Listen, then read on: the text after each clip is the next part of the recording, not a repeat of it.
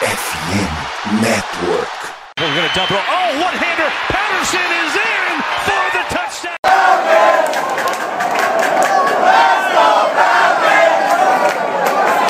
Salve, salve, Dirty Birds! E aí, fã de NFL? E aí, torcedor da Atlanta Falcons?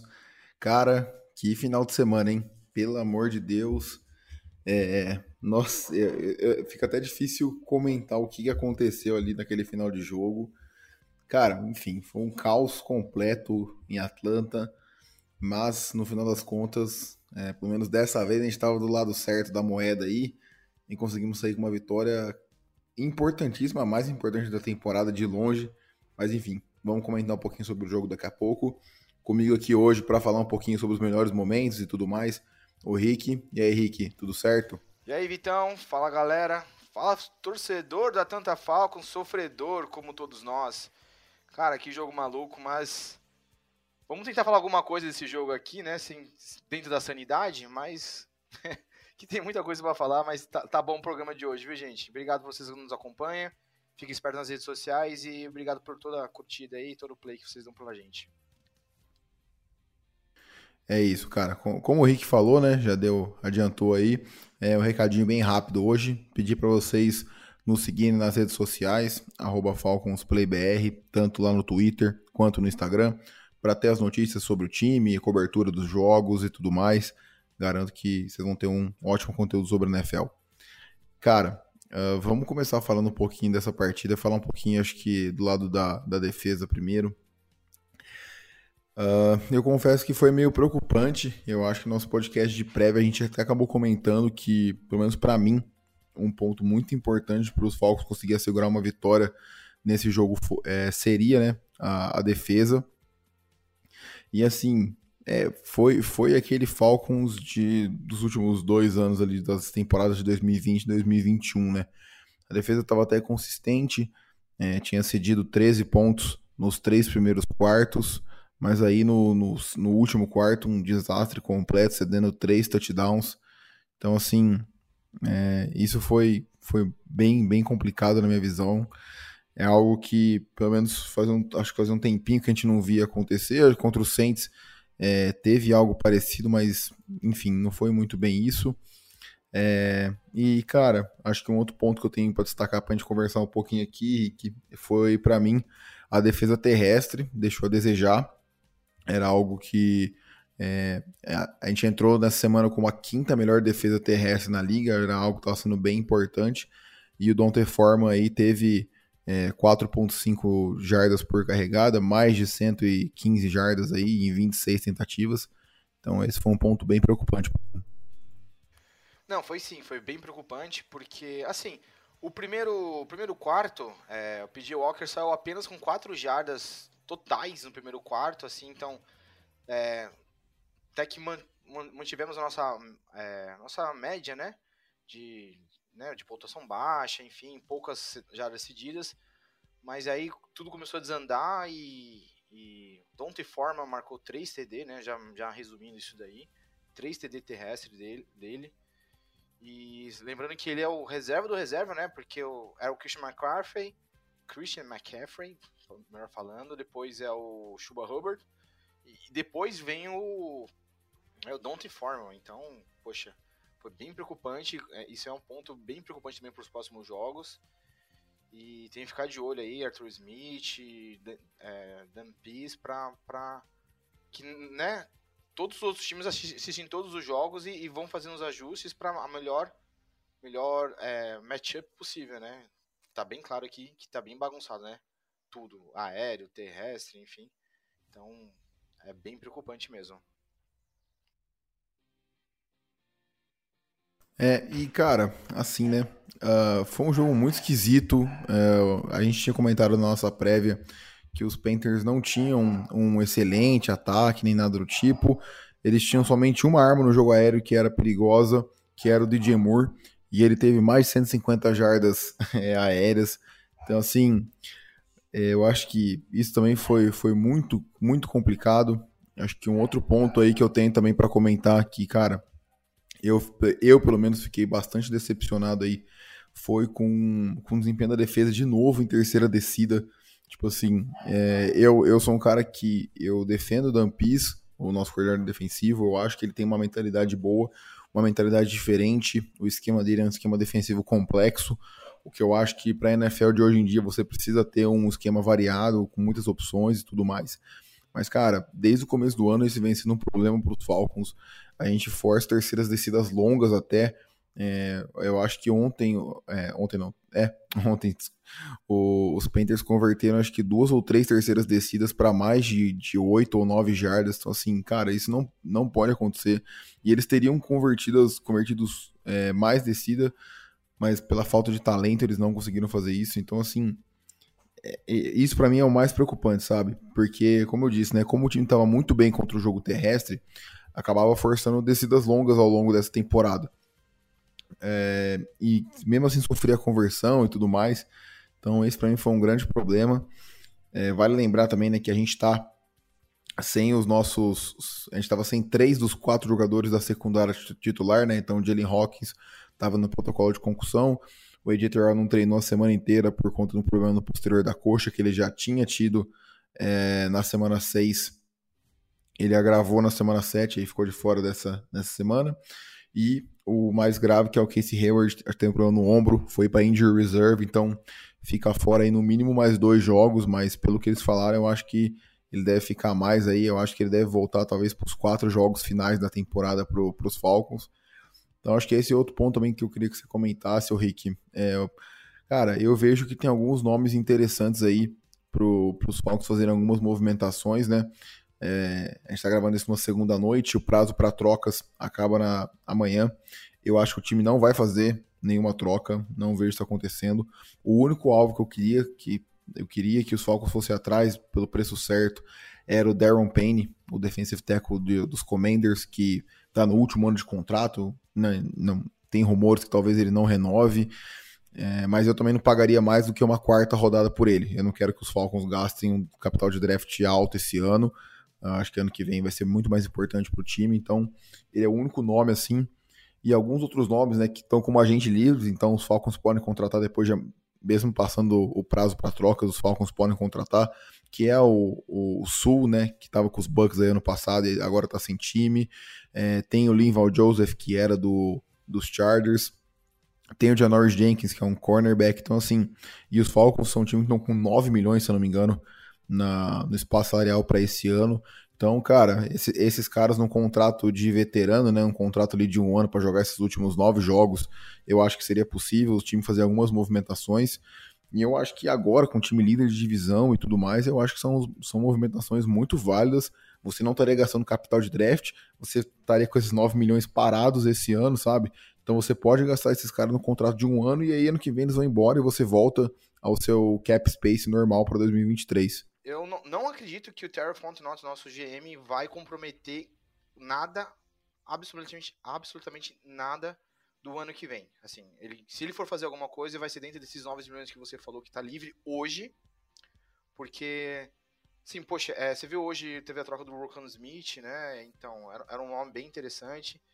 E, pra, assim, eu acho que a, a, a, o meu modo de ver, tá? A mentalidade do Terry Fontenot é tipo vença o que dá para vencer hoje, sem, sem gastar é, o, o, futuro, contrato longo, pesado, pra, e, e ver, o que, ver no que dá, e ano que vem a gente começa, começa realmente é, a, a, fomentar, né, já está fomentando esse ano, né? Mas começa a, a, a parar as arestas, né? De, de, de jogador que dá para ficar, jogador que não dá para ficar, ver o que, que tem no free agents e trazer, entendeu? Eu acho que sim, é, seria uma boa trazer alguém para para esse ano ainda. Pode ser o Sul, como você disse, muito bom jogador. Mas pro ano que vem eu duvido que o Fontenot deu qualquer pique, seja, seja de quinta, sexta, sétima rodada, para algum time para ganhar algum jogador. Então, é, com essa nova visão, né? Porque assim, for pensar um mês atrás, um mês e meio, a gente nunca ia pensar o Falcons como líder da divisão. Agora eles são, playoffs é uma realidade tem que pensar também. É, é, é, exatamente isso que eu ia falar. Termina aí que depois eu vou comentar então, sobre antes, isso. Eu vou, o pensamento seria: para que, que eu vou gastar? Para que, que eu vou me arriscar, tentar chegar no playoffs e dar meu, meu, meu capital de draft do ano que vem para alguém?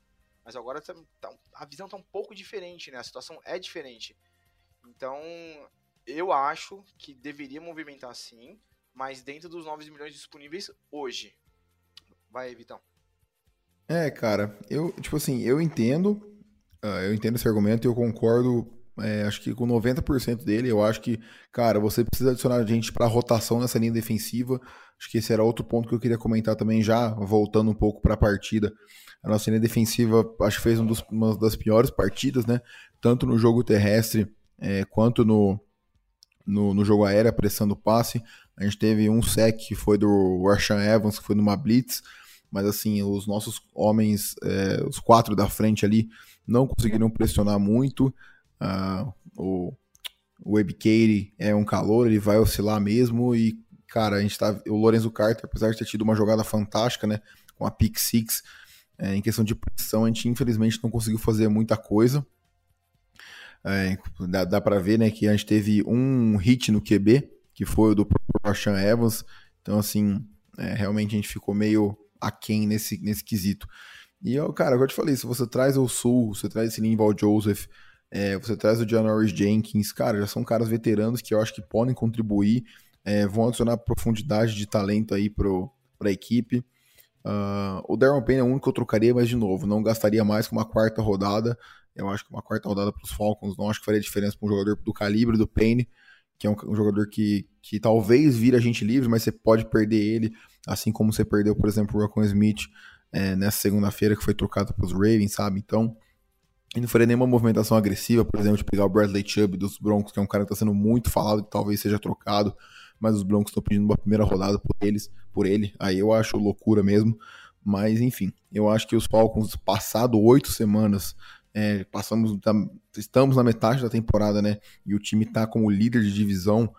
Eu acho que você tem que tipo, olhar para esse ano é o que você falou, sem comprometer nada, pensando de 2023 em diante, mas você tem que olhar esse ano e falar, cara, aonde que eu consigo melhorar meu time olhando para esse ano, sabe? Então acho que esse é um, é um ponto bem importante. É, e acho que agora, né, a gente já viu muito bem a, a cultura então, desse time. Eu, eu, eu acho, acho, que o ataque tá. Não, pode ir, pode ir. Assim, existe um, um processo em Atlanta e eles estão respeitando o processo, independente do, da oportunidade que, que apareça aqui na frente, entendeu? Então eles estão respeitando o processo, né? Fala-se bastante de processo na NBA, né? É, tem um processo, respeita esse processo, o processo é certo, o processo vai dar certo. Acho que tem, tem esse processo em Atlanta. É, Terry Fontenot é, tá colocando a casa em ordem, colocou, tirou quem, quem tinha contato pesado. E, e, ano que vem o processo continua em andamento e, e tende a dar os primeiros frutos ano que vem, né? É, quem sabe até esse ano, né, com playoffs, mas né? Acho que o que todo mundo esperava eram os frutos para o ano que vem, mas já de acordo com o atual cenário da NFL e da nossa divisão, já está aparecendo algumas coisas para esse ano mesmo. É, então. E, enfim, cara, eu, eu, eu acho que um pouquinho mais, sendo um pouquinho mais agressivo, não faria mal a ninguém. É, ainda mais porque a gente viu nessa última off-season a agressividade do Fontenot, ele estava disposto a trocar pelo Deshaun Watson, é, polêmicas extra-campo à parte, né? Todos nós sabemos da qualidade do Watson quando era titular na NFL, então assim, é um cara que talvez eu esperasse um pouquinho mais, é, um cujo oportunidade, obviamente não sei quantos commanders estão pedindo pelo jogador, mas enfim, eu acho que talvez teria espaço, mas eu super entendo, se não fizer também, não acho que é obrigação fazer, nem nada do tipo. Uh, cara, acho que para fechar assim na defesa no geral, o que eu tenho para dizer é que o time tem uma identidade já, né? Eu acho que o Dampis precisa fazer um trabalho um pouco melhor. É claro, falta muito talento, eu acho difícil cobrar também por conta disso. E já falando em talento, né, cara, é aquilo. A gente tem que torcer muito pro time não sofrer mais com lesão. É, torcer pro Jalen Hawkins e pro Editor voltarem aí na semana 9 contra os Chargers, que a gente vai ficar só, né, sem o Casey Hayward, que é o nosso cornerback 2, porque a gente viu aí o quanto esse time tá sofrendo. O Dean Marlowe, que foi o safety reserva, cara, foi tenebroso.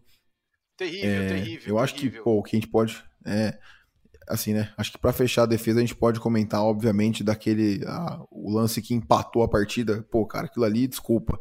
Aquilo ali é pro coordenador, coordenador defensivo chegar e botar os dois caras que deixaram aquele touchdown acontecer no banco. Faltando 20 segundos, os caras sem tempo para pedir. É, field goal não bastava, eles tinham que fazer um touchdown para poder virar a partida. Então, assim, se eles conseguem um passe no meio do campo, não ia mudar nada, eles iam perder 10 segundos de relógio, ia ter mais uma jogada, quem sabe, que ia ser uma Hail Mary. Cara, você tem que ser conservador nessa hora, você tem que colocar três caras em cima do, do, do DJ Moore.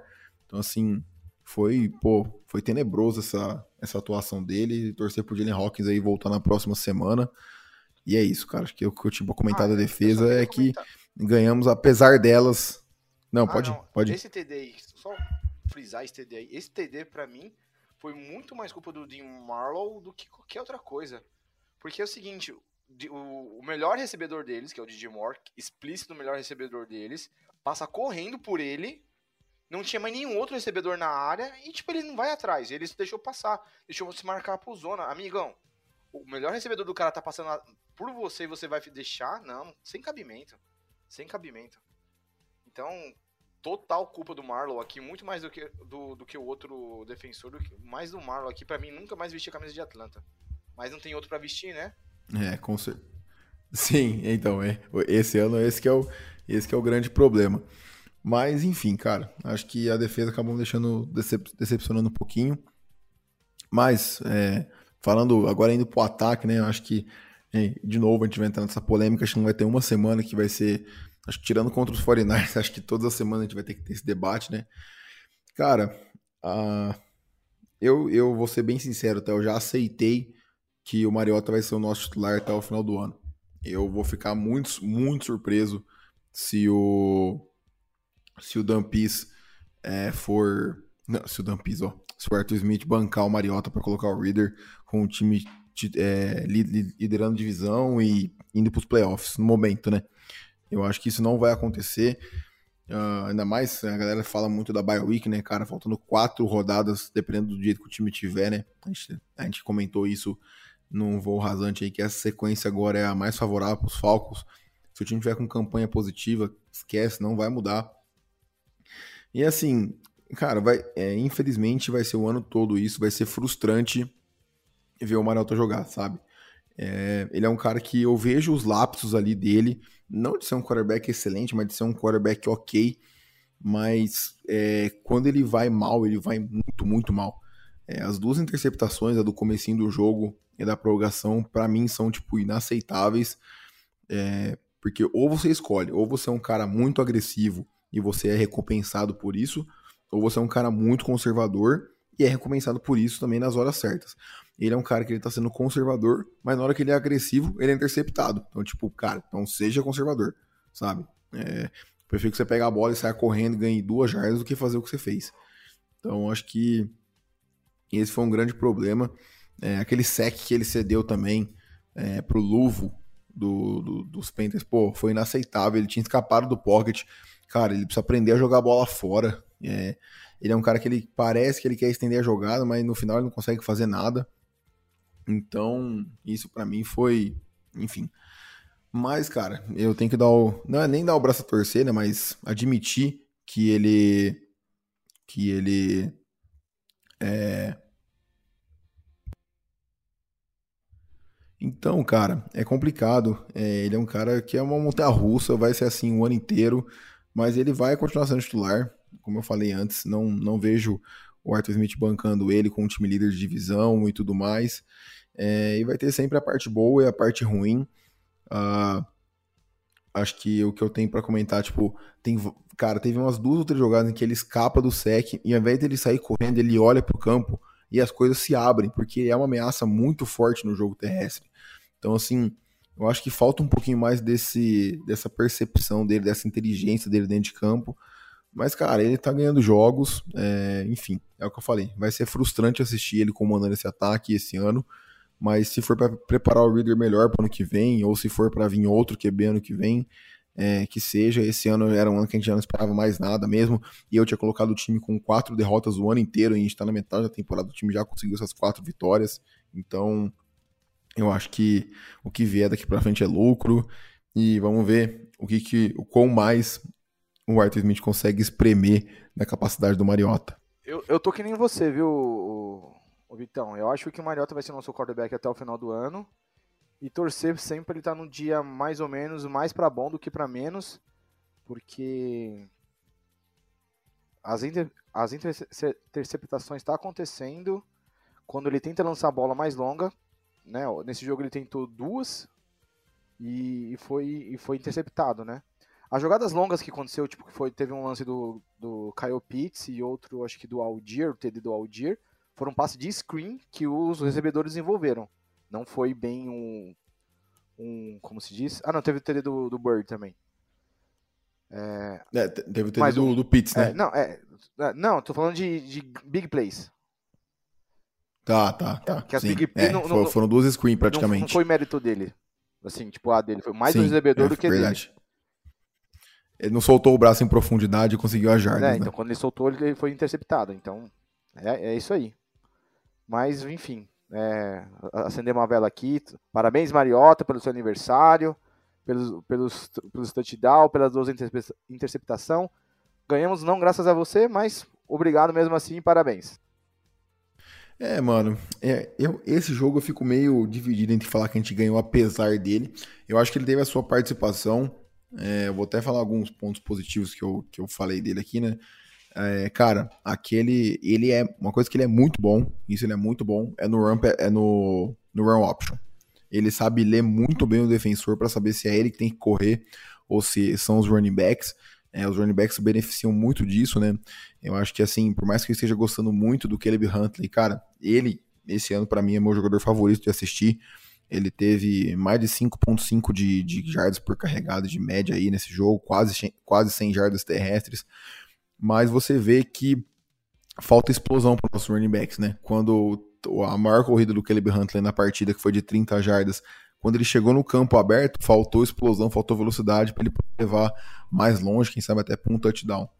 Então, acaba pesando, é, é, essas pequenas coisas acabam pesando, então assim, o time precisa de melhoria, mas tá todo mundo performando acima do, do, do, do que pode, e assim, e para mim um outro ponto que me preocupa um pouco do Mariota é a precisão dele, cara. É, a gente eu pelo menos via que, acho que tirando aquele passe que foi quase um screen também pro, pro Pitts, né, aquela jogada que foi muito bem desenhada, é, o Pitts teve que se ajustar praticamente todos os lançamentos no, no, touchdown, lançamento no meio do campo. O Pitts sempre teve que buscar a bola ou muito no alto, ou nas costas, ou embaixo. Então, é, esse é um ponto que é, é, é, o que eu falo, é frustrante, porque quem viu essa jogada do Pitts, né, o screen, cara, ele é muito bom com as bolas na, na com a bola na mão. Tipo assim, pô, ele vai, ele vai conseguir produzir muitas jardas depois da recepção. O Drake London consegue separação. Acho que essa história de que ele não consegue separação foi uma das maiores falácias que eu vi saindo do college aí. Ele é um cara que os Falcons acertaram muito na escolha. E, mano, infelizmente a gente vai ter que conviver com isso nesse ano, que eles não vão ser explorados é, o potencial máximo deles, mas eu acho que eles sabem o papel deles no time para essa temporada. E eu acho que eles vão contribuir da, da melhor maneira. Uh, e não acho que, que é algo que está causando atrito no vestiário, nem nada do tipo. Dá para ver que os dois, né, o Pitts e o London, são, parecem ser muito amigos. É, o London comemorando o touchdown do Pitts com ele foi bem bacana, foi uma cena bem legal de ver. Então, cara, é, é isso. Eu acho que a gente tem coisas boas por vir e feliz que o time está performando bem. É, eu acho que eu, eu, vejo falando há algumas semanas, né? O Arthur Smith está construindo essa cultura vencedora dos Falcons. Pô, essa partida aí que a gente viu nesse último domingo, acho que nos últimos anos, de 10 vezes se a gente jogasse esse jogo, a gente ia perder 9, mas com o Arthur Smith a gente conseguiu vencer, então acho que esse é um, é um marco muito importante aí pro, pro que essa comissão técnica, né, o Arthur Smith com o nós estamos conseguindo fazer lá em, lá em Atlanta. Não, com certeza, tá, tá exorcizando alguns fantasmas de, né, de time amarelão, time pipoqueiro, time sem bril, né, então é, infelizmente, o que você disse sobre os nossos recebedores, eles não vão ter seu, seu potencial máximo al alcançado, né?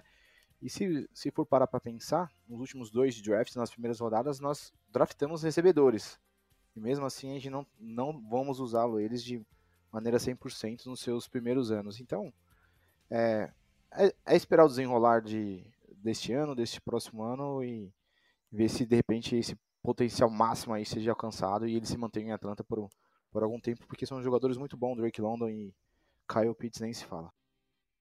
É isso, mas cara, pelo menos acho que o lado positivo é que eu acho que os dois entram na temporada do ano que vem é, com 21 anos, ou faz, fazendo 22 em 2023, eu acho que os dois nasceram em 2001, então assim, são muito, muito jovens, é, É, acho que é conversa deles ficarem aí 10 anos em Atlanta produzindo muito bem. Então, acho que esse é um lado muito positivo também é, da, desses dois jogadores. E assim, cara, uh, foi uma vitória importantíssima, não foi bonita, é, foi muito mais sorte do que juízo. Mas, cara, que bom que a sorte estava do nosso lado, pelo menos uma vez, né? Acho que foi uma das poucas vezes que eu vi falar, nossa, os Falcons ganharam feio. Porque sempre que o time ganha é naquele suor, na, na, na raça e tudo mais, nunca é com a sorte do nosso lado. Então, que bom que isso aconteceu é, nesse jogo. E, cara, é isso. Líder de divisão, passado oito semanas, então é, não é sorte, não é, ah, precisa ver mais, assim, o time fez por merecer. Obviamente a divisão tá nivelada por baixo, mas os Falcons não tem culpa disso, não tem nada a ver, é, não tem culpa dos outros times também estarem mal. Então é aproveitar aí e quem sabe na, na próxima semana abrir um jogo de vantagem, né? Talvez a gente vai ter a volta do Cordell Patterson, acredito, pelo que ele estava treinando. Arthur Smith falou que só vai comentar sobre isso na, na quarta-feira, quando vê, os, quando vê os jogadores treinando, né? Pode ser que o AJ Terrell volte, pode ser que o Jalen Hawkins também volte. Acho que a gente ficaria só com o Casey Hayward de ausência mais sentida aí. Então, é isso, cara. Vamos, vamos torcer aí para que, que a equipe é, consiga buscar mais uma vitória de novo em casa. Mas enfim, a gente vai comentar tudo, tudo isso na, na prévia da partida contra, contra os Chargers. Eu acho que o, que o Pederson já volta no próximo, no, no próximo jogo que, que já, já completa já o, o, o IAR dele já? Os quatro jogos? Já, ele tá elegível para voltar a partir do jogo do próximo jogo contra os Chargers. Que é esse final de semana agora. Isso, a partir da semana 9 agora. Então, a Atlanta ganha mais uma arma ofensiva, tanto corrida contra, contra como aérea. Vamos ver como que, que vai ser adicionado aí essa nova arma e potente arma ao, ao nosso ataque. É isso então. É, fechamos por hoje. Rick, agradecer a sua participação. É isso, tamo Acho junto. que deu pra gente comentar muito. É isso, tamo junto. É, cara, Acho que é isso que eu falei. É, foi um jogo muito louco. Uh, e que bom que a gente saiu vencedor uma vez né, num jogo tão doido quanto esse. É, e uh, vamos, vamos aí, vamos buscar, vamos manter, né? Vamos buscar manter essa liderança da divisão aí o maior tempo possível. E quem sabe, né? Eu acho que agora, passado oito semanas, é mais do que justo o torcedor sonhar com playoffs, por que não? E, cara, tá divertido demais ver o time esse ano. Eu acho que é um time que dá vontade de torcer. Acho que é um time totalmente oposto do, do da era Dan Quinn ali no final de carreira, no final da carreira dele nos Falcons, né? Que o time ficou 0-5, ele foi demitido. Então, é isso. Bom demais. Vamos aproveitar. É, nos vemos no próximo episódio aí uh, do preview da semana 9 contra os Chargers. Uh, vamos, vamos torcer para mais uma vitória. Então, é isso. Obrigado a todo mundo pela audiência. Não se esqueça de nos seguir nas redes sociais, FalconsPlayBR. Um abraço e até mais.